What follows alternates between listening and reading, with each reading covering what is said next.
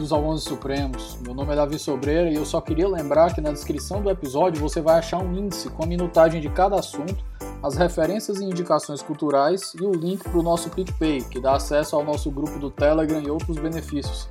Espero que gostem do episódio de hoje e até depois da vinheta.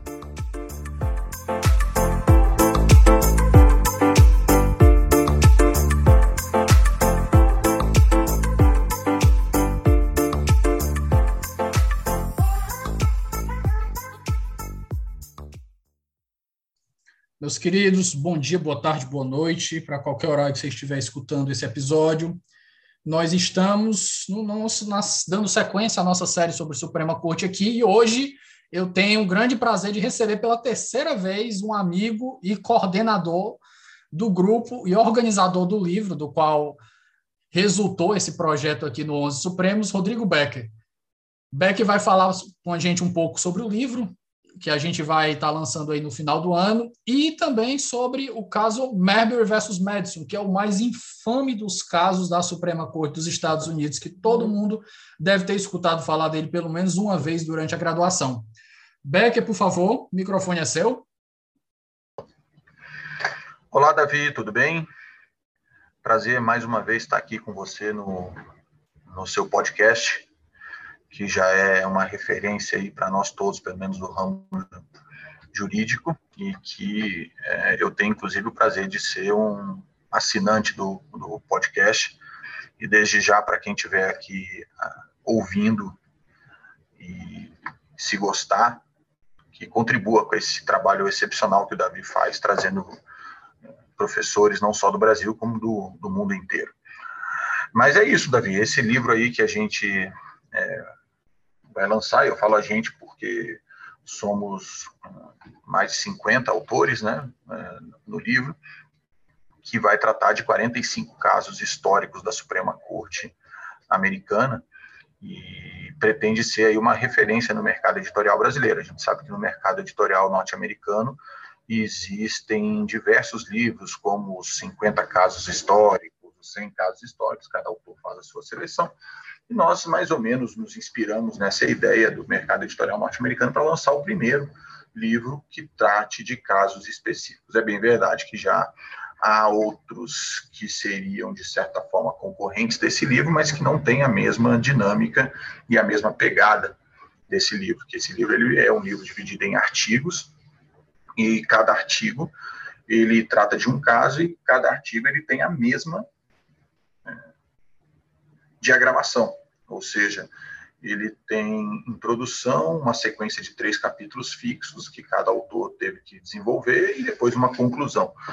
E esses três capítulos, eles passam não só pelos aspectos jurídicos da decisão, mas também pelos aspectos históricos e políticos da época em que é, a decisão foi proferida. Então, o objetivo do livro é esse, é ser uma, uma novidade no mercado editorial e a gente poder tratar da Suprema Corte americana a partir dos seus julgados. E só para completar, o livro vai ter também um artigo que trata é, de conceitos iniciais da, da, Suprema Corte, que eu acho que é importante para a pessoa poder se familiarizar com a, mais, com a corte mais importante do mundo. E como você falou, ele está aí em vias de ser lançado. Né? Então, acho que até o final desse ano a gente é, já vai lançar o livro. Se você estiver ouvindo esse episódio já em outro ano, aí já, já vai ter sido lançado, né? Vai depender de quando a pessoa estiver ouvindo esse episódio, né, Davi? Porque o teu podcast não é um podcast para ser ouvido em um mês, não. Ele pode ter ser ouvido daqui a um, dois, três anos. Mas é isso, Davi. Obrigado mais uma vez pelo convite para estar tá aqui no seu, no seu podcast. Perfeito. Pessoal, é, Marbury versus Madison, ele começa bem nos primórdios do, da fundação dos Estados Unidos enquanto país. A gente tem aí a fundação, depois da Declaração de Independência, em 1776, a gente tem a Constituição sendo criada em 87, ela é ratificada pelos estados e entra em vigor em 1789, já com o primeiro, a gente vai ter o primeiro governo aí com o George Washington, e em seguida a gente começa já uma coisa que o George Washington detestava, que era a formação de facções políticas, que era tudo que ele queria evitar durante o governo dele. E depois dos oito anos do governo do George Washington, que ele cedeu espaço, porque não existia uma previsão de limites, Então, que fique registrado logo aqui que o George Washington, inclusive o Steven Levitsky e o Daniel Ziblatt, no Como as Democracias Morrem, eles colocam o George Washington como um dos criadores das mais importantes tradições de que eles chamam de regras não escritas das tradições de reserva institucional do país. O George Washington ele fez a escolha do nome como o presidente ia ser tratado. Tem aquela série que a gente já comentou várias vezes, né, Becker, do John Adams, que eles têm a, a, uma, uma reunião para decidir qual, qual seria o pronome de tratamento do presidente, Sua Alteza Real, o defensor do reino, uma coisa que parece Game of Thrones, até que o, eles ilustram bem lá uma dramatização e o George Washington simplesmente diz Mr. President and nothing else. É senhor presidente e nada, nada além disso.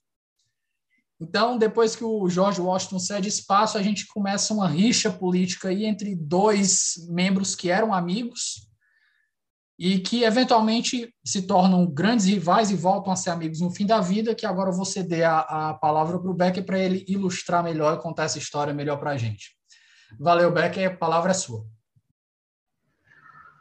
Davi, você já fez uma, uma boa... Uh, pequeno spoiler aí de Merbury versus Madison. Não é um grande spoiler, mas é um pequeno spoiler. E antes de falar do caso específico, provavelmente, como você mesmo falou já antes na sua apresentação, é, é possível que seja o caso mais conhecido da Suprema Corte norte-americana, não sei se o mais importante, mas certamente o mais conhecido. Mas se não for o mais importante, está certamente entre os cinco é, casos mais importantes. E aqui no Brasil, nós temos um, o, costume de estudar Mercury versus Madison em qualquer curso de direito constitucional que nós façamos, seja ele na graduação, pós-graduação, mestrado, doutorado, até em, em, cursinhos para concurso, você estuda Marbury versus Madison, porque quando você vai estudar controle de constitucionalidade, qualquer professor quer tocar nesse, nesse caso. Só que uma coisa que eu já gostaria de deixar, e é que eu faço um, um,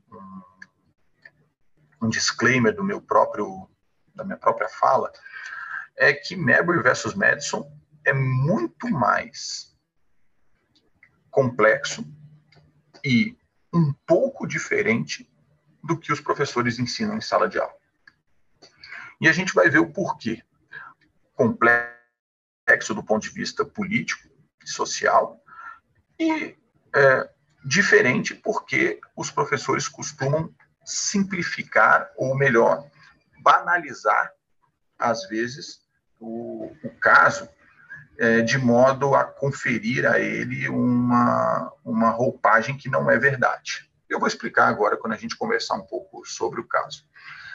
Mas, de fato, Davi, Marbury versus Madison, ele, é, e é importante que se diga, ele é um caso de 1803, decidido em 1803, mas que se iniciou é, em 1801 no, nos Estados Unidos, e ele é um caso que não tem a ver na sua origem, com controle de constitucionalidade.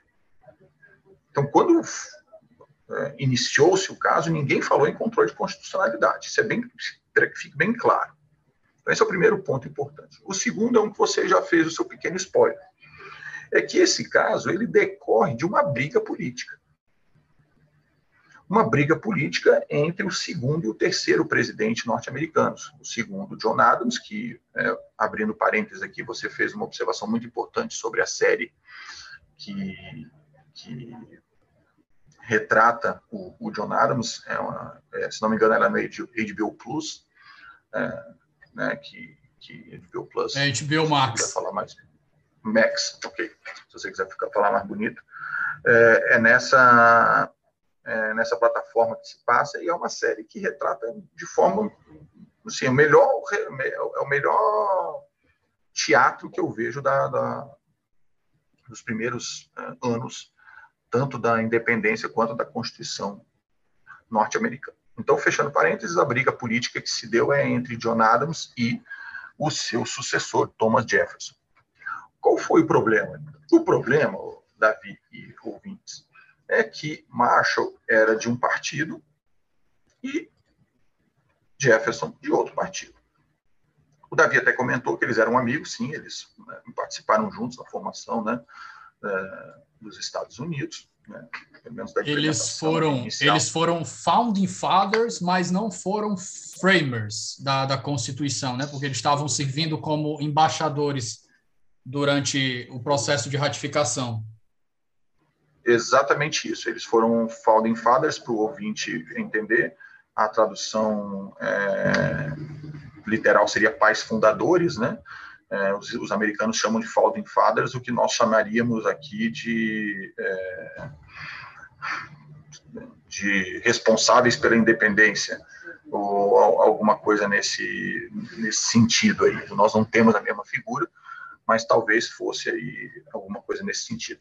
E os framers que o Davi falou seriam as pessoas que redigiram a, a Constituição um pouco ano, alguns anos depois da, da Declaração de Independência dos Estados Unidos. O John Adams é, nessa época era embaixador na Inglaterra, já tinha assumido na Inglaterra, né? ele já estava servindo como embaixador americano perante o, o reinado na Inglaterra então ele não conseguiu, até uma, ele fica bem triste né, em relação a isso, porque ele não pôde participar da, da, da primeira convenção que, que, que, redigiu a Constituição. Mas, de qualquer maneira, os dois eram amigos, mas eram, é, não diria inimigos, mas eles eram de partidos opostos, com mentalidades opostas. E ainda que eles fossem, e aí a gente começa a entender o caso, e ainda que eles fossem amigos, eles sim tinham divergências políticas é, é, muito grandes. O, o John Marshall era o presidente eleito e o cargo dele iria até 1800, e John Marshall, não, desculpa, John Adams. É, lembrando, John Adams era o vice de George Washington, que foi o primeiro presidente dos Estados Unidos. John Adams. É, tem que lembrar aí, né, que o, o, eles fizeram uma, um pouco, vamos dizer, uma bagunça, né? Eles estavam inovando, criando uma coisa, como a gente conversou com o Cássio aqui anteriormente, eles estavam fazendo uma coisa do zero. Então, eles não imaginavam todos os problemas que poderiam decorrer. Então, eles colocaram que o presidente seria o mais votado e o vice-presidente seria o segundo mais votado. Não existia uma chapa fechada, né? E o que poderia dar errado com isso, né, Becker? Qual era o problema que poderia dar errado com isso? Botar duas pessoas que estavam concorrendo para ser uma vice da outra. Pois é. E a verdade é que o, o John Adams, então, é, acabou sendo o segundo presidente norte-americano e vice do George Washington. E depois, quando ele tentou a reeleição em 1800, nas eleições de 1800, 1800 mesmo, 1800, ele é, acabou perdendo para o Thomas Jefferson. Adams era do Partido Federalista e Jefferson do Partido Democrata Republicano. É um partido que os dois partidos não existem mais com essa ideia. Na verdade, nenhum dos dois existe mais. Né? É, bom, e aí começa a briga. Por quê, Davi? Porque em 1800, no final, no apagar das luzes, na verdade, para ser mais preciso, em 1801, né, porque o, o mandato do, do, presidente americano é, nessa época ele se iniciava é, em 4 de março. Então, Thomas Jefferson deveria tomar posse em 4 de março de 1801. No dia 3 de março de 1801, o John Adams pratica um ato que é, era de legitimidade dele, mas que era um ato criticável do ponto de vista político. Qual era? Ele tinha 42 vagas de juízes recém-criadas e que ele precisava preencher. Juízes que eram é, aí mesclados entre juízes federais e juízes de paz. Muito bem. E isso tudo foi criado de última hora e o John Adams pensou o seguinte: bom, eu perdi as eleições, o Thomas Jefferson vai assumir, é de outro partido, mas se eu conseguir deixar esses 42 juízes nomeados e empossados, eu vou conseguir, de uma certa forma, tomar conta do judiciário pelo menos por cinco anos. Lembrando que os juízes de paz, eles tinham é, mandato de cinco anos. Então, isso foi uma, uma estratégia política, não só ele do John perdeu... Como de todo.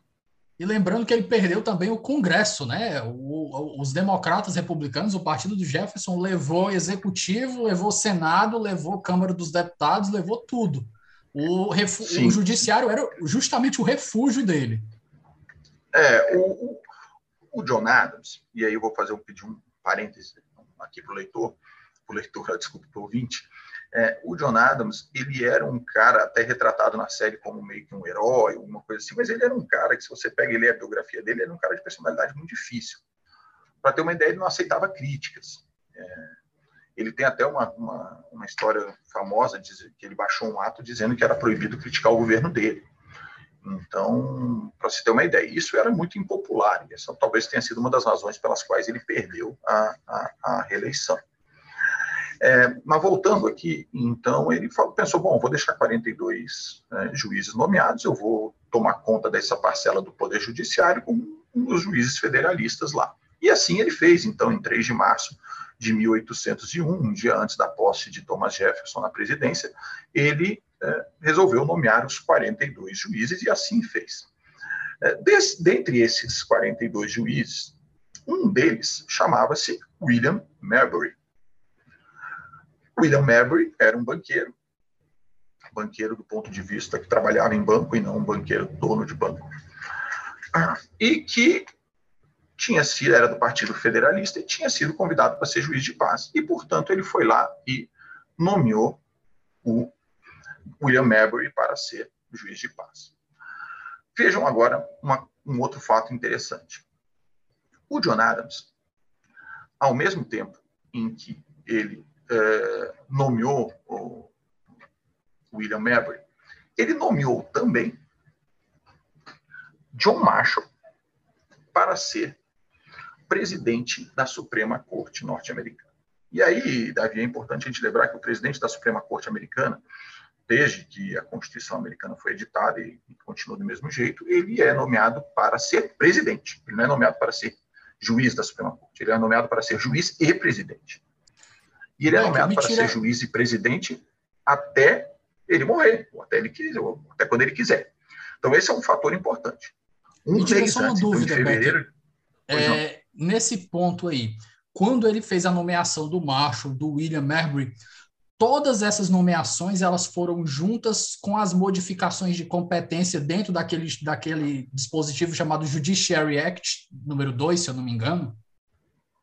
O Judiciary Act de 1789. É mais ou menos isso. É, é, é que esse Judiciary Act de 1789 ele cria, ele modificou as competências, mas na verdade é, essas essas vagas de juiz de paz não eram desse Judiciary Act. Então, o, o, a ah. questão, a, a legislação em, em, questão, ela ve, ve, aconteceu antes da, das indicações do, dos juízes, né? Sim, é, que são duas coisas distintas, né? Uma coisa é o Judiciary Act de 1789, que ampliou a competência da Suprema Corte, que é o, o grande tópico do caso Marbury versus Madison, e a outra é a lei que criou, né, o, o, ato que criou as vagas de juízes federais e juízes de paz. É, que é o ato que acabou possibilitando o, o John Adams de fazer essas, essas nomeações. Mas voltando, em, em 1800, é, no final de 1800, né, falece o presidente da Suprema Corte né, na época e, portanto, abre-se a vaga de presidente da Suprema Corte. E o John Adams imediatamente nomeia para essa vaga John Marshall, personagem central da, de Marbury versus Madison. Então, John Marshall toma posse em fevereiro de 1801 como presidente da Suprema Corte norte-americana. E olhem que interessante. Naquela época, era possível cumular os cargos. Então, John Marshall toma, toma posse como presidente da Suprema Corte norte-americana, mas permanece no seu cargo original. Qual era o seu cargo original? Secretário de Estado de John Adams. Então, John Marshall cumulava. Parece incrível, mas é isso mesmo, ele cumulava. Cumulou, na verdade, por um mês, entre fevereiro e março de 1801, tanto o cargo de presidente da Suprema Corte Americana como o cargo de secretário de Estado norte-americano, que é, é como muitos sabem, é um dos cargos mais relevantes do executivo é, norte-americano, se não for o, o, segundo mais relevante, perdendo só para o próprio presidente do país.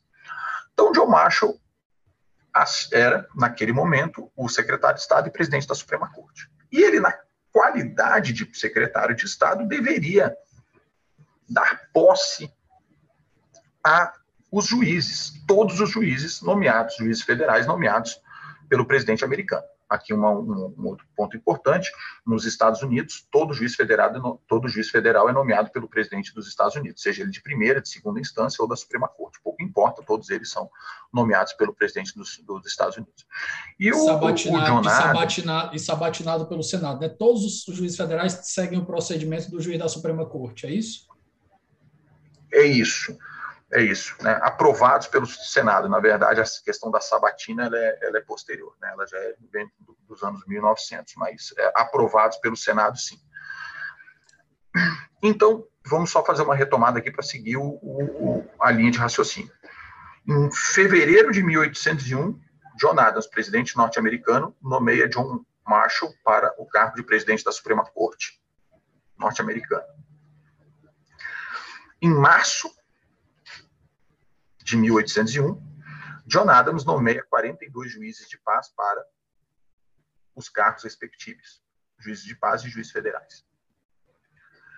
O responsável por dar posse a esses juízes era John Marshall, nomeado já presidente da Suprema Corte, nomeado empossado presidente da Suprema Corte. As pessoas podem perguntar por quê? Como falei há pouco, porque ele era, e naquela época podia, uh, tanto o presidente da Suprema Corte como o secretário de Estado norte-americano. Então, ele cumulava as funções. Só que o que, que acontece? No dia 3 de março de 1801, de posse de todas aquelas 42 nomeações, o John Marshall, então na qualidade de secretário de Estado, mas já também presidente da Suprema Corte, precisava apor o selo que é mais ou menos o que equivale para a gente hoje publicar né, a, a, a, nomeação dos, é, dos juízes para que eles pudessem tomar posse no dia seguinte e entrar em exercício. Naquela época, é, a publicação do Great Seal, né, o grande selo dos Estados Unidos, era o que dava essa hum, validade ao ato. Só que na correria da noite, de 3 de março para 4 de março de 1801, o que aconteceu é que o Marshall não conseguiu apor o selo em 16 das 42 nomeações. Isso significa que, se eu estiver fazendo uma conta certa, apenas 26 dos juízes nomeados por John Adams conseguiram efetivamente tomar, tomar posse e começar a trabalhar. E o que isso aconteceu? Aconteceu que no dia 4 de março tomou posse Thomas Jefferson e, diante dessas 16 nomeações não empossadas, ou seja, que não tinham o selo americano, o Thomas Jefferson fala: eu não vou dar posse a esses juízes. Simples assim. Eles foram nomeados por outros é, eles, foram nome, eles foram nomeados por outro presidente, não deu posse, problema dele. É mais ou menos, né? É aquela coisa que a gente aprende no direito. O direito não socorre aos que dormem. Dormiu, já era. Então, o Thomas Jefferson fala, não é para dar posse, e dá uma ordem para o então secretário de Estado. Lembre-se, Thomas eh, John Marshall era secretário de Estado só até o dia 4 de março, porque quando Thomas Jefferson assumiu, John Marshall teve que sair da Secretaria de Estado e isso ficou apenas, né, entre aspas, como presidente da Suprema Corte norte-americana. É, e aí, o John, o Thomas Jefferson manda então um recado para o seu secretário de Estado, James Madison, e os nomes são importantes porque fazem todo sentido, e diz: o Madison não é para dar posse para nenhum desses 16 juízes nomeados pelo John Adams ontem. Não é para dar posse. E uma história interessante, né, Davi? Esses juízes, como foram nomeados e é, empossados na, na, noite do dia 3 para o dia 4, ficaram conhecidos como Midnight Judges, ou seja, juízes da meia-noite, exatamente por conta dessa questão de terem sido feitos na, no último dia de mandato. O que para o puritanismo, aí, o que para o puritanismo americano, né, deve ter sido um negócio muito feio, na, socialmente mal aceito. Provavelmente, provavelmente. É, mas ao mesmo tempo que existia esse puritanismo que você fala, existia também um conflito político que era cada vez mais é, efervescente na, na política americana. O conflito político tem que ser na política, né? Na política americana, porque é, era um, um, país novo, com facções diversas, brigas internas, sobretudo a questão da, do poder central na União ou a, a a possibilidade de os estados terem muito mais autonomia, essa era uma briga que sempre até hoje tem, né, uma coisa que continua no, nos Estados Unidos, então, de fato, tem é, essas, essas questões por, por detrás. E, e aí... Becker, só um detalhe importante, que inclusive daquela série também, né, que é muito bem retratado, mostra que o, enquanto o John Marshall, ou John Adams, ele tinha uma proximidade, John Adams, o segundo presidente, ele tinha uma proximidade muito maior com o common law inglês, a tradição inglesa conservadora, o, o Thomas Jefferson ele tinha uma proximidade muito maior com os revolucionários franceses, e ele até ajudou a, a escrever, como ele, ele mesmo escreveu a Declaração de Independência dos Estados Unidos, ele escreve, ajudou os franceses a escrever a Declaração dos Direitos do Homem e do Cidadão do, durante a, a Revolução, enquanto ele estava lá. Sim, sim. É, não é spoiler, né, que eu vou falar da série, mas é interessante que se diga. A série John Adams, ela re retrata algo que é de fato aconteceu. Apesar de eles serem amigos, existia um certo, como vou te dizer, Davi, uma certa disputa entre eles. Sempre um querendo ser um pouquinho melhor que o outro. Talvez uma disputa saudável né, entre os dois, por conta da proeminência que ambos tinham no, no cenário político uh, americano, mas existia essa, essa, essa briga. Uma outra coisa é que Jefferson, é, e a série mostra isso,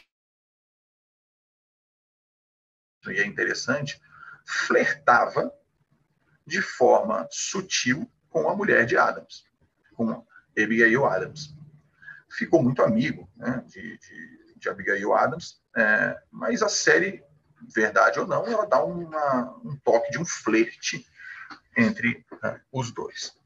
Bom, mas voltando ao caso, é, Thomas Jefferson, então, diz que não vai dar posse para esses que não conseguiram tomar posse no dia 3 de março, dia 4 de março, portanto, ele uh, assume e diz, e fica nesse jeito. Eu não dou posse para essas pessoas. Muito bem. Dos 16 que não tomaram posse, 12 simplesmente disseram: tá bom, não me interessa. Para a gente ser bem honesto, naquela época, um cargo de juiz não era grande coisa. E juiz da Suprema Corte mesmo era algo, de certo modo, é, vamos dizer assim, não tão importante. A Suprema Corte que funciona, funcionava num buraco, que é o buraco de batata, debaixo do, do, do no, no, porão do Senado, né? Exatamente. Na verdade, é, é, foi em 1800 que ela foi, né? Foi exatamente no, no ano que ela, que ela foi transferida para Filadélfia. É, e a Suprema Corte, ela não era algo interessante. Mary versus Madison, inclusive, esse caso, é um caso que, que acabou por fazer com que a Suprema Corte virasse o que ela é, não só pelo controle de constitucionalidade, ele tem esse detalhe. Ele é um, um caso que é, deu estofo para a Suprema Corte ser o que ela é hoje. Bom, e aí o John Marshall, então, é, presidente da Suprema Corte, já e não mais é, secretário de Estado, foi a pessoa que isso é importante que se diga, acabou por gerar o problema para William Mabry. Por quê? Porque é, Mabry queria tomar posse, não conseguiu tomar posse, porque o Adams, ou, desculpa, o John Marshall, ele não conseguiu a tempo dar posse ao é, William Mabry e a outros 15 juízes.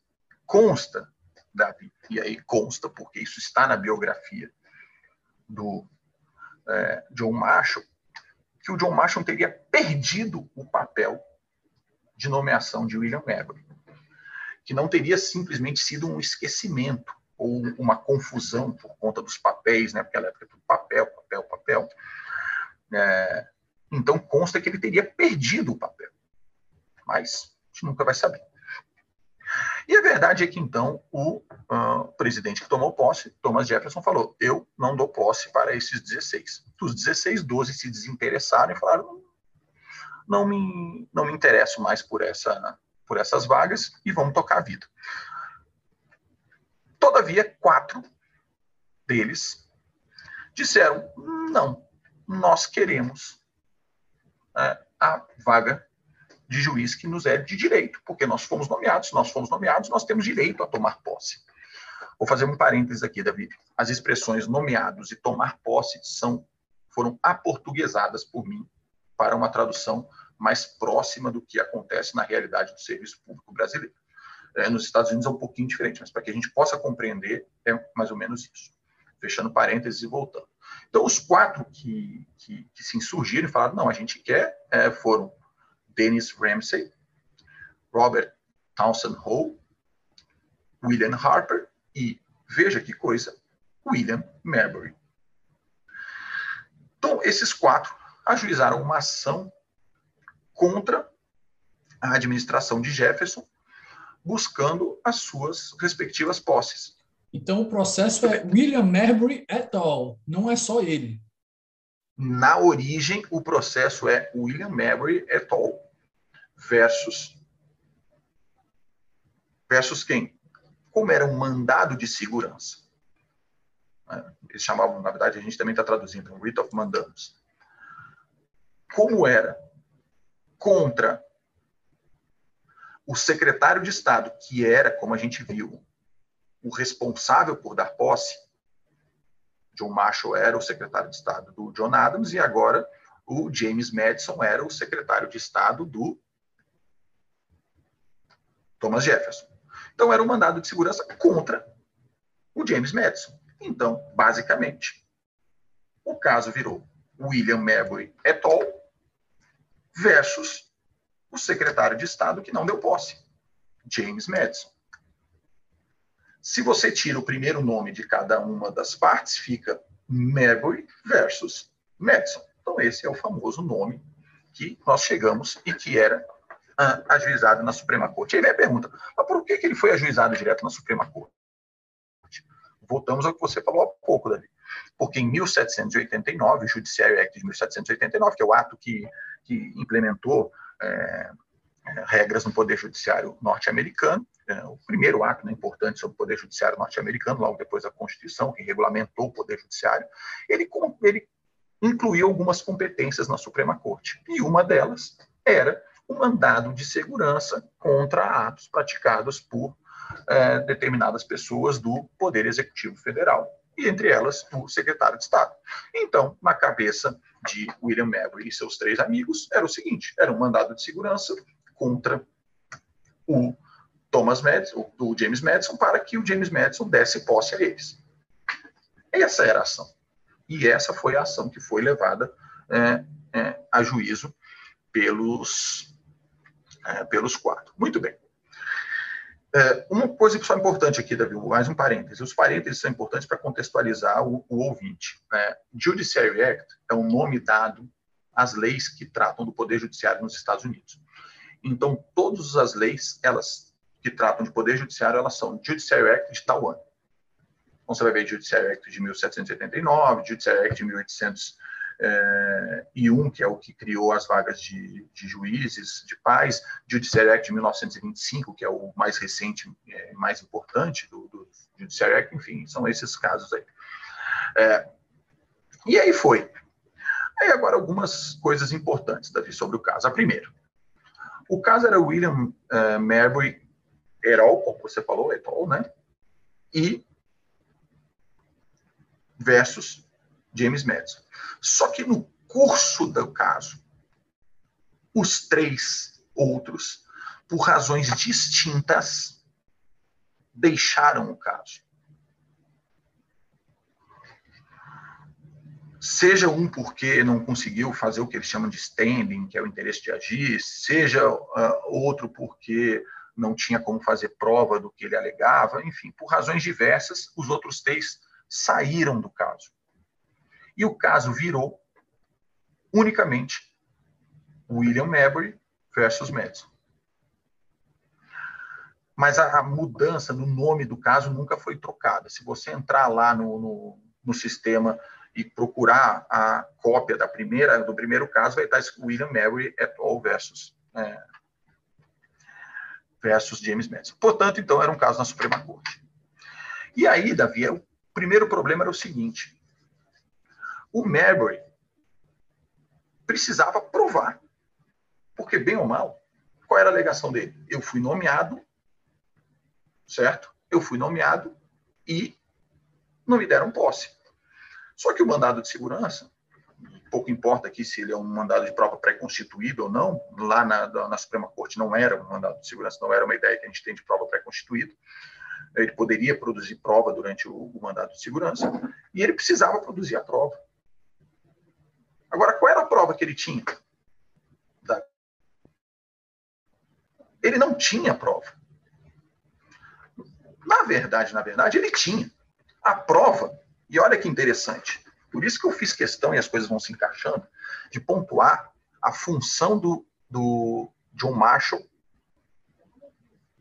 antes da posse de Thomas Jefferson. John Marshall era secretário de Estado e presidente da Suprema Corte.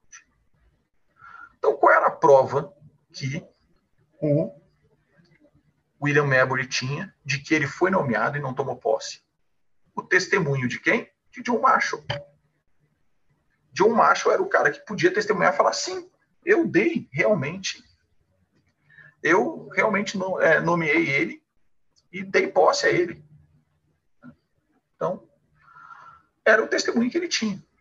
Só que, por mais bizarro que seja, e por mais que não houvesse leis naquela época, era demais, né? Pedir o testemunho do presidente da Suprema Corte num caso que o próprio presidente ia julgar. Né? por mais que não existisse ainda regras de suspeição e impedimento naquela época, ah, o, o bom foge, senso dizia foge ao bom senso. Foge ao bom senso. O bom senso dizia, bom, John Marshall não tem que, que, que julgar isso. E aí o William Mabry falou, pô, e aí, o que, que eu faço agora, né?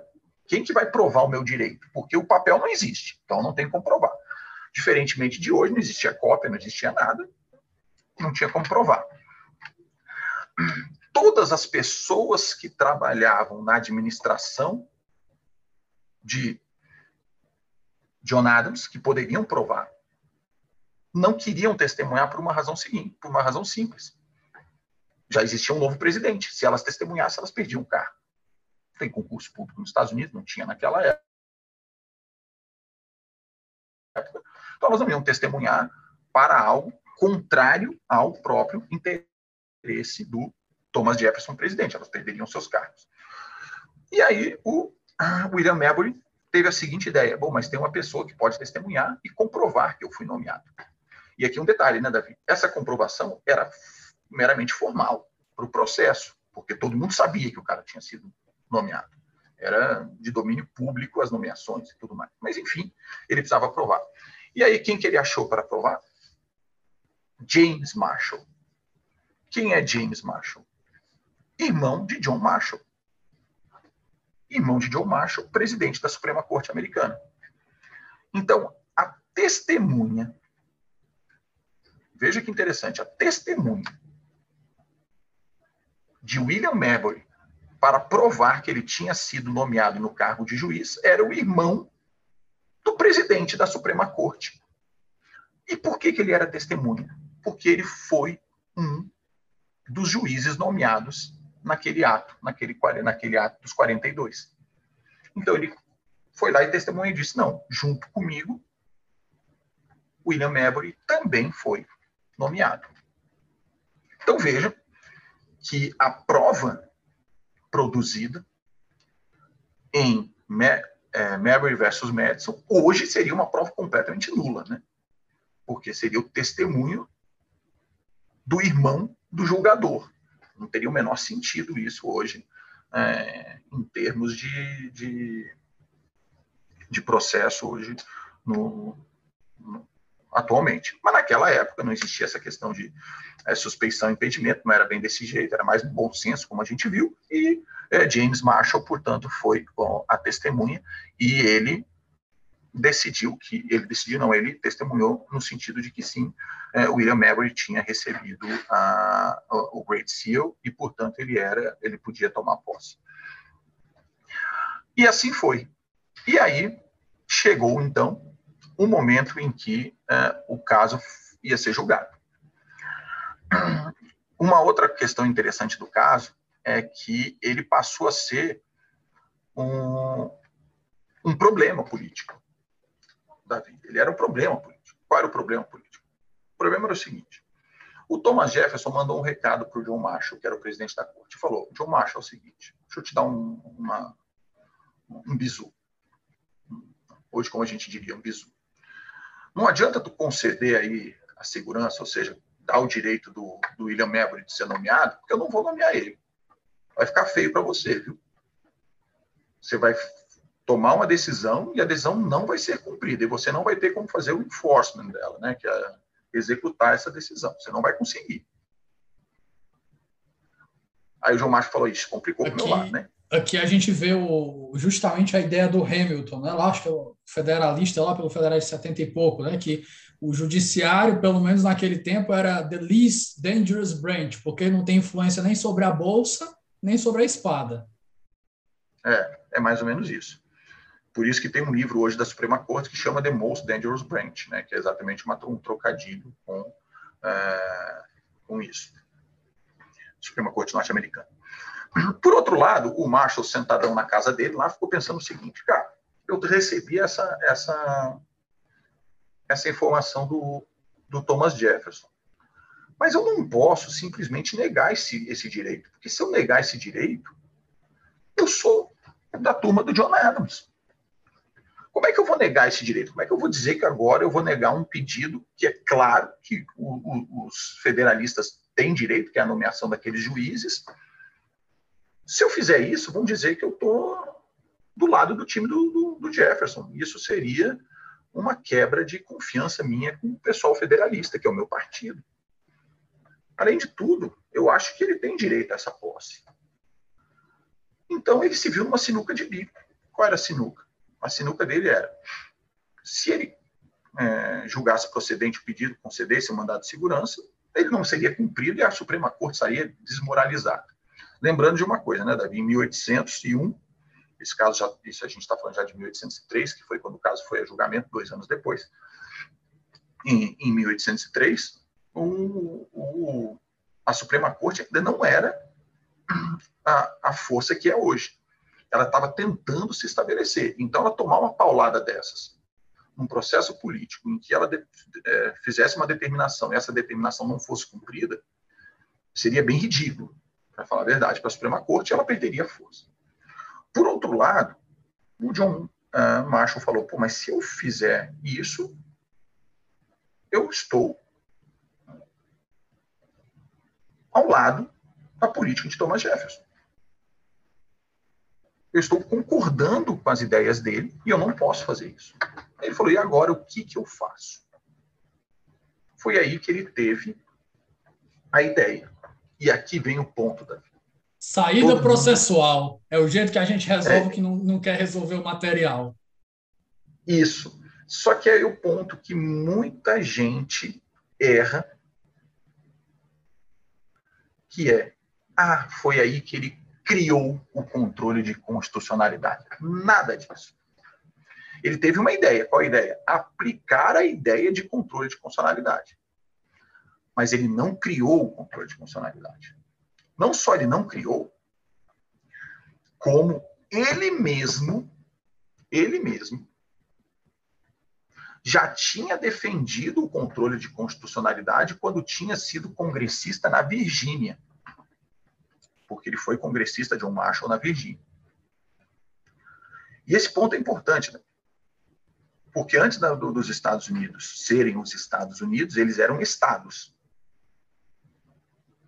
cada um já com suas constituições, ainda que eles não tivessem a independência em relação a, ao, ao poder central, né, que era da Inglaterra, é, o Império Britânico, eles já tinham seus estados. E esses estados já tinham constituições. E esses estados já tinham uma Suprema Corte estadual. E o, o John Marshall defendia na Virgínia que nenhuma lei produzida pelo parlamento da Virgínia poderia se sobrepor à Constituição do Estado da Virgínia. Isso é o é o nascedouro do controle de é o berço né, de controle de constitucionalidade. Da mesma maneira, uh, Davi, a gente tem aí em, é, na Suprema Corte de Nova Jersey, na, na Suprema Corte da Virgínia, na Suprema Corte de Rhode Island, menções ao controle de constitucionalidade muito antes dessa decisão da Suprema Corte Americana em 1803. Então a gente tem aí 1786, 1795. Nós temos é, casos em que foi feita um, foi feito um controle de constitucionalidade de leis estaduais em face de constituições estaduais. Então, a ideia de controle de constitucionalidade não foi criada em Marbury versus Madison. Isso é um erro histórico dos constitucionalistas, dos processualistas, de quem quer que seja que fale isso é, para os alunos ou que fale isso numa palestra. Esse é o primeiro ponto. O segundo é que o próprio o federalista, os Federalist Papers, né, que foram os, os ensaios publicados é, em Nova York por três dos, dos é, framers, né, como você falou agora há pouco, três dos constituintes que elaboraram a Constituição, é, esses, esses ensaios eram ensaios que esses federalistas é, escreveram para convencer Nova York a ratificar a Constituição. E lá pelas tantas, lá pelas tantas, nesses ensaios, um desses ensaios, é, diz assim: se uma lei contrariar a Constituição, é dever dos tribunais prestigiar a Constituição e descartar a lei. Então, isso foi dito em 1787 por James Madison, Alexander Hamilton e John Jay. Quem são esses três? São três constituintes que fizeram esses Federalist Papers. Então, qual era a ideia deles? Ora, uma lei não pode se sobrepor à Constituição. Isso está nos Federalist Papers de 1787. Então, Lembrando que o próprio aqui, que o próprio John o James Madison estava no cargo que era do John Marshall, né? Estava ocupando o cargo de secretário de Estado naquele momento.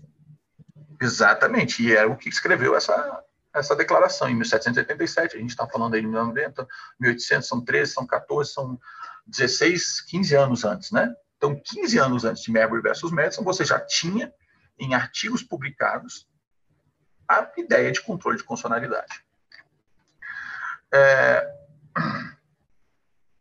Portanto, Davi, o que o, o, o, John Marshall fez foi simplesmente pegar uma ideia que já existia nos Estados Unidos, que já tinha sido aplicada em tribunais estaduais pelo, por, por todos os Estados Unidos, e aplicá-la na Suprema Corte Americana. Se você quiser me dizer que pela primeira vez uma corte, uma Suprema Corte de um país, declarou a inconstitucionalidade de uma lei e essa Suprema Corte é a Suprema Corte americana, aí tudo bem. Agora, dizer que a Suprema Corte americana em Marbury versus Madison criou o controle de constitucionalidade é um erro. E é um erro exatamente por isso que eu estou explicando, porque ele já existia. O que o, o, o, o John Marshall fez, então, ele falou assim, bom, eu tenho uma saída para esse, meu, esse meu problema político. Eu não posso nem conceder e nem negar o direito. Então, tem uma saída. Eu vou dizer que a lei que concede o direito à utilização do mandado de segurança na Suprema Corte, lembra a lei de 1789, é uma lei inconstitucional. E por que ela é inconstitucional, John Marshall pensou? Por uma questão simples. porque a Suprema Corte americana ela é estabelecida na Constituição norte-americana, a Suprema Corte americana tem as suas competências estabelecidas na, na, na Constituição americana e, portanto, uma lei infraconstitucional não pode ampliar essa competência. Simples assim. Só quem pode dar a competência é a Constituição. E o mandado de segurança que está aqui sendo impetrado por William Mabry é um mandado de segurança que foi previsto numa lei e não na Constituição. Portanto, William Marbury não pode se utilizar do mandato de segurança. Só que o John Marshall era malandrão. De bobo ele não tinha nada. E ele falou assim: bom, é o seguinte. No fim das contas, o resultado vai ser favorável ao que o Thomas Jefferson queria, que era não dar posse. Mas eu vou mandar um recadinho para ele. E qual vai ser o recado? Eu vou inverter a minha decisão eu não vou dizer que a lei é inconstitucional de plano. Eu vou primeiro analisar o mérito. E aí, o que, que ele fez na decisão dele? Ele dividiu em três partes a decisão. Na primeira parte, ele disse o seguinte: William Mabry tem direito à posse? E ele analisou e disse: tem. Ele foi nomeado, ele provou, ele tem direito à posse no cargo de juiz. Pois bem, entendo direito. William Marbury tem algum remédio jurídico para fazer essa posse ser efetiva? E aí ele falou: tem. Tem. A lei de 1789 confere a ele o direito a utilizar o mandado de segurança. Além do mais, e aqui tem uma vírgula interessante, nenhuma lesão pode ficar de fora do Poder Judiciário, mais ou menos que a Constituição brasileira tem, né? Que é a mesma coisa que a Constituição americana também. Nenhuma lesão pode ficar de fora do Poder Judiciário, ou seja, se ele quiser buscar o Judiciário para reparar uma lesão que é feita a ele, ele pode, e, portanto, nesse caso, ele tem direito à posse. Se não deram, ele pode buscar o Poder Judiciário. E aí vem a terceira pergunta. Mas o mandado de segurança é o meio certo para ele buscar essa proteção do Poder Judiciário? E aí ele responde: não. Não por uma razão simples. Porque não é constitucional a lei que estabeleceu a possibilidade desse mandado de segurança diretamente na Suprema Corte. Em outras palavras, é, isso não ficou explícito, mas fica é, obter dictum, ele fala, se ele quiser, ele tem que buscar isso na primeira instância do Poder Judiciário, não na Suprema Corte. E assim ele conclui a decisão dele, dizendo: William Mabry tem direito a ser juiz de paz? Tem. William Mabry tem alguma forma de fazer com que esse direito seja efetivado no Poder Judiciário? Tem. Mas essa forma não é o mandado de segurança que ele se utilizou aqui portanto, declara inconstitucional a lei de 1789 e o mandato de segurança não pode mais ser utilizado na Suprema Corte norte-americana. Essa foi a decisão é, tirada por é, John Marshall no caso, famoso caso Marbury versus Madison. Um bastidor aqui interessante que é contado no, na biografia do, do, do, do, John Marshall. No dia da, da da sessão, de, né, de, que eles iam deliberar, o... Tava muito frio. Muito, muito, muito frio. Né? Muito frio. Só que o caso, para ele, John Marshall, era um caso que ele já tinha falado, eu tenho que decidir esse caso. Mas a lareira não funcionou. E os juízes estavam congelando, e ele conseguiu convencer os juízes a continuarem. Falar, não, por favor, vamos continuar. Mesmo congelando. Então, é para ver a importância. E o último, e aí, é, Davi? E aí, o último ponto é: o que o John Marshall, então, fez? Ele mandou a decisão para o Thomas Jefferson com esse recado. Olha, Thomas Jefferson, se liga. Você fez errado. Você não deu posse pro cara, hein? Estamos de olho. Mas, para aliviar e a decisão barra, E a decisão pública, né? Então, o, a alfinetada ela foi pública para todo mundo ver. Olha, o Thomas Jefferson ele não está fazendo uma coisa que ele deveria ter feito. Ele está, em tese, desobedecendo a lei quando ele não dá posse ao William Marbury. Sim, sim. E aí ele fala, né? É, e aí ele fala, olha, se liga, Thomas. Eu tô de olho em você. Você não deu posse pro cara. Mas eu vou limpar tua barra dessa vez. E vou declarar uma inconstitucionalidade aqui. É, qual uma repercussão importante disso, Davi? É que a gente está falando de 1803, a gente está falando aí de 13 anos uh, de funcionamento da Suprema Corte. Ela foi estabelecida em 1790. Uh, ah, a gente está falando de uma Suprema Corte que era uma coisa nova no Poder Judiciário norte-americano. A gente está falando de uma Suprema Corte que é, que ainda não se sabia exatamente o poder que ela tinha. E, mais importante, a gente estava falando de uma época que os estados, em que havia partidos políticos que queriam tirar o poder da União e conferi-lo aos estados, ou seja, essa Suprema Corte não teria razão de ser porque ela era um órgão federal. E ao fazer isso, e ao fazer isso, Thomas eh, John Marshall ainda foi eh, esperto em mostrar o valor da Suprema Corte. Porque você imagina se ele concede o direito de posse e não cumprem essa, essa execução, essa decisão. Seria desmoralização total. Então vejam,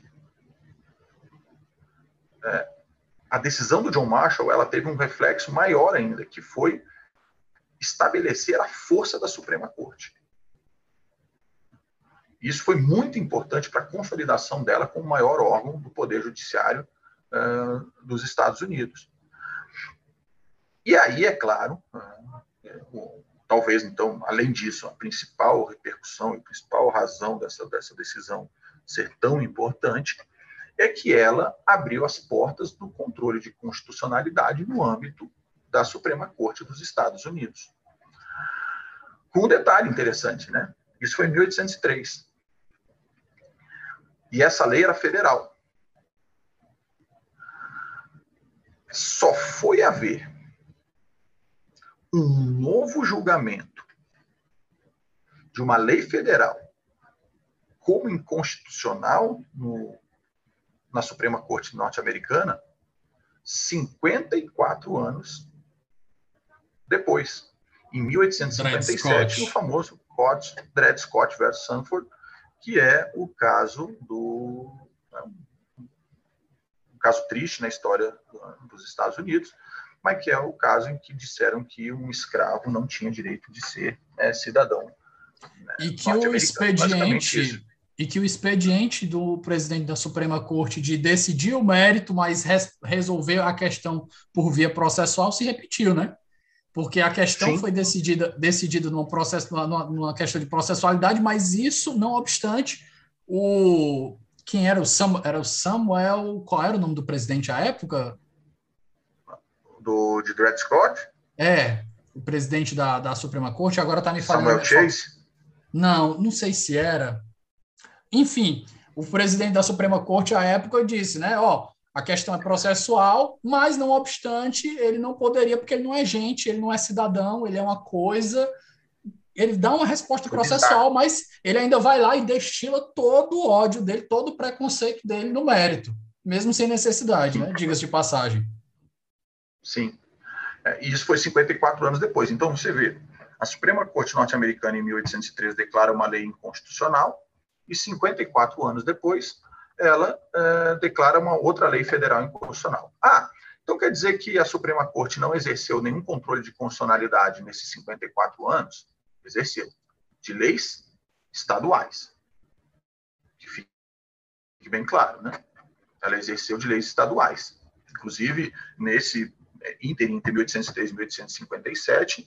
É, uma das coisas que a Suprema Corte estabeleceu foi que, primeiro, ela poderia revisar casos de Suprema Corte estaduais e, segundo, que ela poderia fazer o controle de constitucionalidade de leis estaduais também. Mas lei federal, depois de, de, de Marbury versus Madison, só com a trágica decisão de é, a bizarra decisão de é, Dred Scott versus Sanford, que é de 1857. Então, vejam, qual é a conclusão que a gente pode tirar de tudo isso, é, é, Davi? Marbury versus Madison criou o controle de constitucionalidade? Não, não criou. Marbury, Marbury versus Madison era uma decisão na origem sobre controle de constitucionalidade? Não, não era. É, Marbury versus Madison é, foi invenção de John Marshall? Não, não foi. Mas Marbury versus Madison continua sendo o principal, a principal decisão na história sobre controle de constitucionalidade por conta de ter sido a primeira na Suprema Corte norte-americana e a primeira que analisou a questão sob o ponto de vista de uma constituição de um país e não de uma constituição de um Estado. Um Estado que eu quero dizer, um, um ente dentro de um país. É, então, isso é importante que se diga. E aí você vai pegar diversos textos acadêmicos e falar ah, porque, a Suprema, é porque o controle de constitucionalidade foi iniciado com Marbury versus Madison, porque foi Marbury versus Madison que se criou o controle de constitucionalidade. Nada disso é verdade. Né? Mas com essas pequenas adaptações, nós podemos dizer, sim, que é, o controle de constitucionalidade é, foi exercido uh, a partir de Marbury versus Madison. E eu queria fazer uma observação os Estados Unidos têm a ideia do stare decisis, né? Lá nos Estados Unidos falam decisis, né? stare decisis, mas eu falo que é stare decisis porque a, a palavra é, é, em latim e, e em latim você vai falar decisis ou dequisis, enfim, aí depende de, de qual latim que você utilize. É, de acordo com isso, né, o precedente ele vale para os casos é, posteriores. Você sabe que só em 1887 ou seja, a gente está falando aí de 84 anos depois de Marbury versus Madison, é que a Suprema Corte norte-americana, em Mugler versus Kansas, foi mencionar Marbury versus Madison. Então, assim, nem Dred Scott, por mais infame que seja a decisão, ela não citou Marbury versus Madison. Ela exerceu o controle de constitucionalidade, mas não disse, nós podemos fazer o controle de constitucionalidade por conta de Marbury versus Madison foi nesse primeiro caso, Mugler versus Kansas, em 1887, que ela falou: bom, nós temos aqui é, é, realmente um caso específico em que já houve esse, essa, essa, esse controle na Suprema Corte norte-americana. Todavia, dizem que uma corte de Massachusetts, em 1808, portanto, cinco anos depois de Marbury versus Madison, já teria utilizado Marbury versus Madison como um precedente. É... E uma coisa interessante, só em 1957, em Cooper versus Aaron, é que a Suprema Corte norte-americana afirmou especificamente que Marbury versus Madison era um precedente não só para a Suprema Corte, mas para todos os ramos do governo uh, dos Estados Unidos. Uh, então, veja uh, como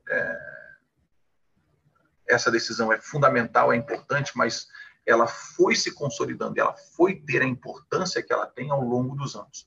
Ela não é uma decisão que em 1803 foi proferida, em 1804 todo mundo já aplaudia como uma grande decisão. Não. Ela demorou para ser, é, como a gente pode dizer, fermentada ela foi aí guardada por anos, fermentada por anos até ela produzir é, o grande, a grande decisão que ela é hoje em dia. Né? Hoje em dia todo mundo conhece ela como um marco no controle de constitucionalidade. De fato, ela é um marco, apesar de não ser um marco inicial, mas é um marco no controle de constitucionalidade. Uh, então é isso, Davi. Eu acho que essas são uh, algumas considerações importantíssimas é, sobre me permite aqui Mabry versus Madison. Sim. Uma outra curiosidade, antes da gente entrar nas considerações finais, o Tushnet, naquele livro sobre o qual a gente já conversou, o I Dissent, né, que ele fala de, uhum. de, alguns, de alguns votos dissidentes importantes na história. E como ele não poderia deixar de falar, ele junta dissidentes, entre aspas, alternativos para alguns casos importantes, como foi o caso do, do Marbury versus Madison, que foi um, um, um, uma votação unânime, mas ele junta um dissidente, e também o McCulloch versus Maryland. No Marbury versus Madison, o dissidente que serve, que ele usa no livro dele, é de um, de um juiz da Suprema Corte da Pensilvânia, num caso de 1825, Ikin versus Rao. E ele vai, o, o juiz era numa votação, a, a votação foi apertada, ele foi decidiu, ele foi um, votou isoladamente. A decisão era sobre a possibilidade da, da corte derrubar uma lei que estendia o Statute of Limitation, que no caso é o equivalente à prescrição deles, até onde me ocorre. Você me corrige se eu estiver errado. E o Justice Gibson, ele vai dizer justamente, ele vai é, puxar justamente aquela ideia inglesa, inclusive que a gente estava discutindo hoje, que você tinha comentado hoje lá no grupo do, do, do IDP da, da Scots, né? Que é a, super, a soberania do parlamento, que é uma coisa que foi importada por eles e que foi se diluindo aos poucos. Ele vai dizer que ó, o trabalho do judiciário é interpretar as leis e cabe e o legislativo ele tem direito à mesma deferência que o poder judiciário. Então ele não pode chegar e simplesmente dizer que as leis são, são nulas. Ele tem que interpretar as leis e dar a opinião dele. Então ele basicamente ele estava retratando aqui aquela ideia de soberania do parlamento que você tinha comentado lá no grupo, de que no máximo entre aspas o que vai acontecer é a, a Suprema Corte Estadual, no caso que ele estava defendendo, dizer que a lei deveria ser invalidada, mas isso deveria ser feito pelo próprio parlamento e não o judiciário chegar e dar uma canetada e invalidar um ato do, do, do, judici, do, do legislativo. Davi, é, é isso mesmo. Inclusive, para confirmar isso que você está falando, quando saiu a decisão do, de, de Merkel versus Madison, Thomas Jefferson ficou irritadíssimo. Por mais que ele tivesse ganhado, ou seja, ele não, não, não precisava dar posse ao, ao, ao Marbury versus, ao, ao Marbury versus Madison, não, ao William Marbury, ele ficou irritadíssimo, porque ele chegou e falou o seguinte, bom, que história é essa? De que agora um outro ramo do governo pode vir aqui e dizer que as leis do parlamento não são válidas. E aí ele falou, ele usou uma expressão que é o seguinte: o judiciário, se tiver esse poder mesmo, vai se tornar, vai se tornar um ramo despótico do Estado. Ele usou essa expressão. O judiciário vai se tornar um ramo despótico do Estado se nós autorizarmos que ele decida quais leis são constitucionais e quais não são. Então, vejam, é, isso foi imediatamente após o, é, a decisão. E Thomas Jefferson já se irritou logo em seguida com relação a isso. Isso que você está falando nada mais é do que um desenvolvimento por anos é, da concepção de que será que realmente o Poder Judiciário tem essa competência? E aí, como você falou no direito inglês, ele não tem essa competência de anular uma lei. É, estão discutindo isso agora, talvez em alguns anos possa vir a ter, mas nunca teve. Por quê? Porque eles são deferentes ao parlamento e, portanto, o, o que o parlamento decide, para eles é a, a palavra final acerca de uma lei. E o máximo que eles podem fazer é dizer: olha, essa lei me parece inconstitucional, mas eu não tenho o poder de declará-la. Então, eu te mando aí uma sugestão. Quem sabe você não dá uma, uma, uma é, reanalisada e ver se realmente é é, é inconstitucional. Seria mais ou menos aquela questão do diálogo das fontes, né, que a gente gosta aqui no, no Brasil, seria aí um diálogo das fontes em inglês, ou seja, tanto a fonte parlamento quanto a fonte judiciário conversariam para saber se a norma é realmente inconstitucional ou não. Mas voltando ao direito norte-americano da época, foi mais ou menos isso que aconteceu, o Davi. É, não houve uma aceitação rápida e, e, e, e imediata da, de Marbury versus Madison, tanto que eu falei né, que a própria Suprema Corte nunca não usou esse precedente de forma expressa uh, ao longo dos anos. É, demorou para que ela pudesse confirmar Marbury versus Madison como um precedente, como algo consolidado. Mas, de qualquer maneira, de fato, a gente tinha essa, essa decisão. Ah, uma última coisa para a gente encerrar é que todo mundo pode perguntar né, o seguinte: tá bom, o William Mabry perdeu porque era inconstitucional, mas a decisão deixou um rabicho aí para ele, dizendo: olha, Mabry, se você quiser, você pode buscar no Poder Judiciário de primeira instância a sua posse. Por que ele não fez, Davi? Ele não foi ao Poder Judiciário, ele desistiu. Por que ele não fez? Bom, e aí tem algumas razões. A primeira é porque ele já era um banqueiro com boa qualidade de vida. É, e o mandato de juiz de paz era só de cinco anos. Então, para ele também não era uma coisa tão relevante é, e ele ganhava bem como banqueiro. Segundo, e aí é uma conspiração que se fala, não se tem prova concreta disso, mas alguns livros trazem essa menção, de que, na verdade, William Mabry nunca quis o cargo. Não era um objetivo dele o cargo de juiz. Ele foi mais ou menos é, como. Ah, Queria criar uma confusão para o governo Jefferson. É, ele foi, ele foi mais ou menos como o, o cara que foi escolhido para criar o fato político. E ele topou. Tudo bem já que eu não fui nomeado, tá bom, vamos lá, bota meu nome lá e a gente briga para ver o que, que dá. Se eu for nomeado, eu fico cinco anos, se eu não for, tá do mesmo. O importante é criar o fato político para que a gente possa construir a briga. Então, essa, esses são os bastidores por trás da, da consequência do que aconteceu com William Mabry após é, Mabry versus Madison. Becker, antes da gente fechar aqui para as indicações, as nossas indicações de leitura, indicações culturais, tem outra curiosidade interessante aqui que ainda deriva dessa nossa reflexão sobre a supremacia do parlamento. O Tushnet, ele comenta que essa ideia do, do, do Gibson, Justice Gibson, da Suprema Corte da Pensilvânia, ela se baseou numa ideia que hoje é conhecida como constitucionalismo popular, que é a ideia de que as pessoas seriam, pelo menos em tese, vigilantes. E é por isso que não caberia ao judiciário fazer uma invalidação de uma lei. O judiciário deveria fazer a recomendação e as pessoas alertas pressionariam ou escolheriam constituintes, deputados, que invalidariam aquela lei. E por mais que a gente ache isso até um otimismo, isso está muito no espírito da América. A gente tem muito isso na história deles, de que eles tomam as rédeas com as próprias mãos, eles gostam de fazer as coisas, gostam de ter iniciativa do poder próprio.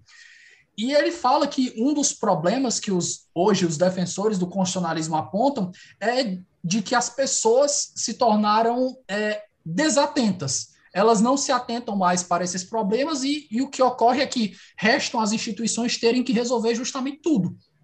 É essa, essa fisgada que ele dá desse voto da Suprema Corte para fazer um, um contraste com o Merbury versus Madison, achei muito interessante.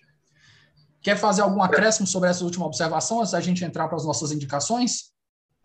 Davi, é que na verdade é meio utópico isso do, do, do Tushnet, né? É, eu até é, respeito, obviamente, pelo, pelo, pelo, tamanho que ele tem, mas isso aí é utopia. Você também querer que o povo faça tudo é mais ou menos achar que agora é, a gente não precisa, daqui a pouco ele vai defender que não precisa mais de governo e todo mundo se reúne na praça e, e começa a, a, a, deliberar e tomar as, as decisões aqui. É então, é justamente assim, isso que eu pensei. Lembra muito daquelas antigas democracias atenienses de que a gente é. tinha é. os homens que eles passavam o dia fazendo política, mas eles passavam o dia fazendo política o quê? Porque a mulher ficava em casa cuidando da família e tinha os escravos para cuidar dos outros afazeres. Aí é muito fácil. Aí é muito fácil é, a gente também está falando política. E a gente está falando também, né, atualmente, de um país com 350 milhões de habitantes, que é os Estados Unidos. Então, as coisas têm que ser vistas com calma. Quando você tinha colônia lá, as americanas, em 1700, 1800, você tinha lá 100, 200 mil pessoas. É, as coisas são muito diferentes do que, do, do que são hoje. A realidade realmente não, não, não representa a, a, teoria que o Tushnet quer, quer aplicar. É bacana de estudar, eu acho interessante a visão dele, mas na realidade é inviável. A realidade é que você hoje não, não você não tem como, acho que a teoria dos freios e contrapesos muito, muito bem é, analisa esse, esse fenômeno, você não tem como dar um, um, poder totalmente a um, do, a um dos três poderes do, imaginando, né, uma, tripartite é, a um dos três poderes do, do de determinado Becker? Estado. Então, uh, o controle de constitucionalidade. É, oi, caiu? Não, não, é porque tinha, tinha cortado na, na hora que tu falou dos três poderes. Pode continuar. Então, pode, então a eu falei, de constitucionalidade. Então, eu falei que, que, que a teoria dos freios e contrapesos é importante exatamente para evitar essa consolidação de poder em, em, um dos poderes do Estado, a partir da teoria tripartite. E, e, e, o controle de constitucionalidade é uma dessas uh, vertentes, né? Você impede que leis uh, absolutamente contrárias à Constituição uh, sejam colocadas em efetividade a, a despeito de, de serem absolutamente contrárias ao texto. Então, a ideia do touchnet é bacana, mas ela é hoje irreal. Você não tem como imaginar que isso seja feito por cidadãos. É, é querer, com todo respeito, poetizar demais o, o Estado e fugir muito da realidade. A verdade é que o, os modelos é, é, é, teóricos, às vezes, precisam se adaptar à, à, nossa realidade e não ficar apenas no plano acadêmico. Né?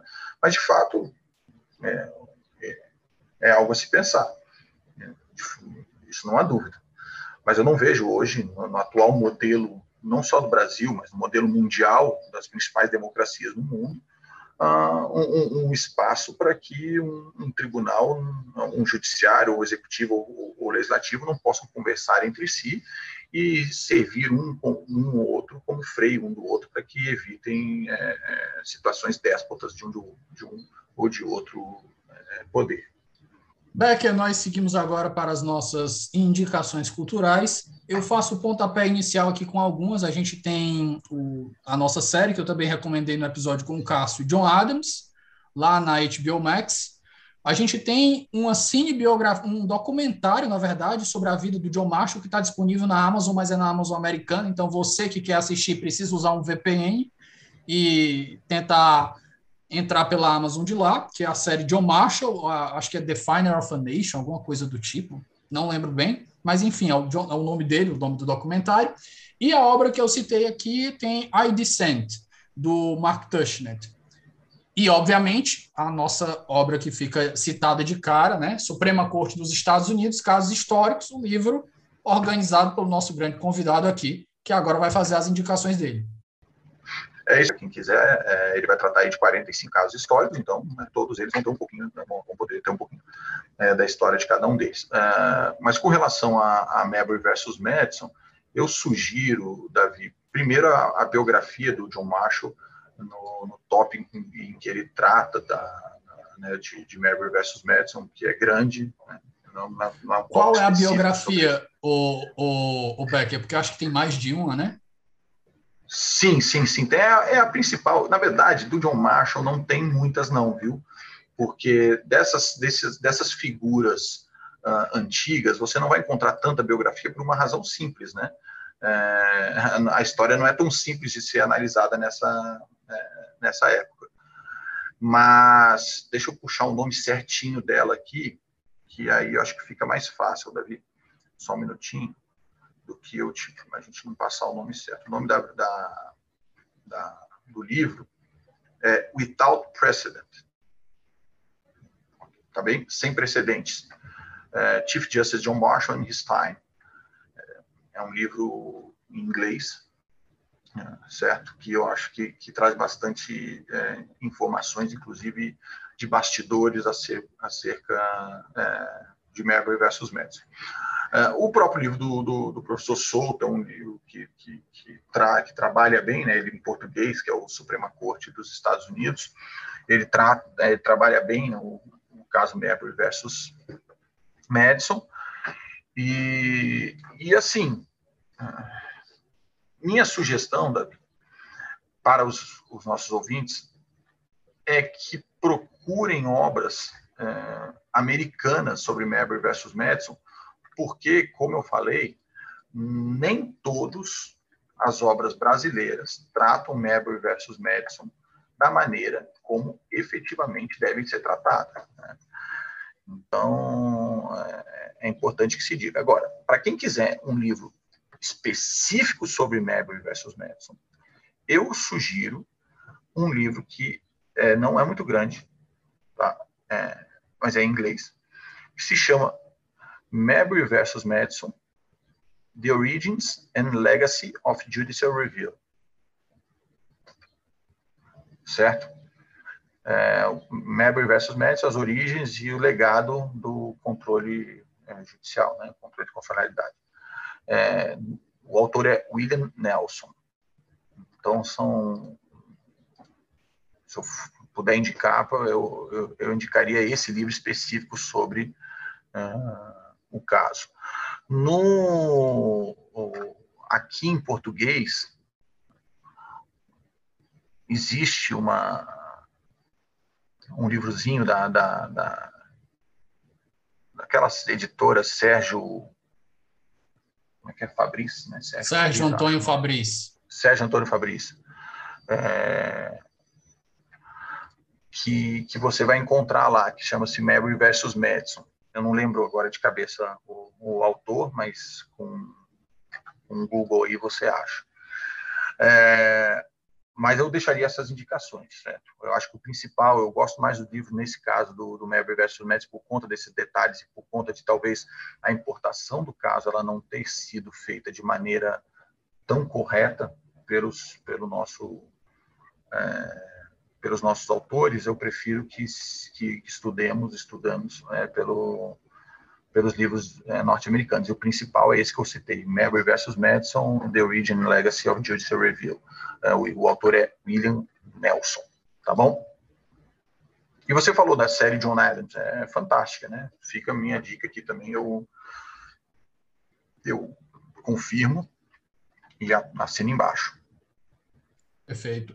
Encerramos por aqui. Becker, mais uma vez, meu obrigado, muito obrigado aqui pela sua terceira participação no 11.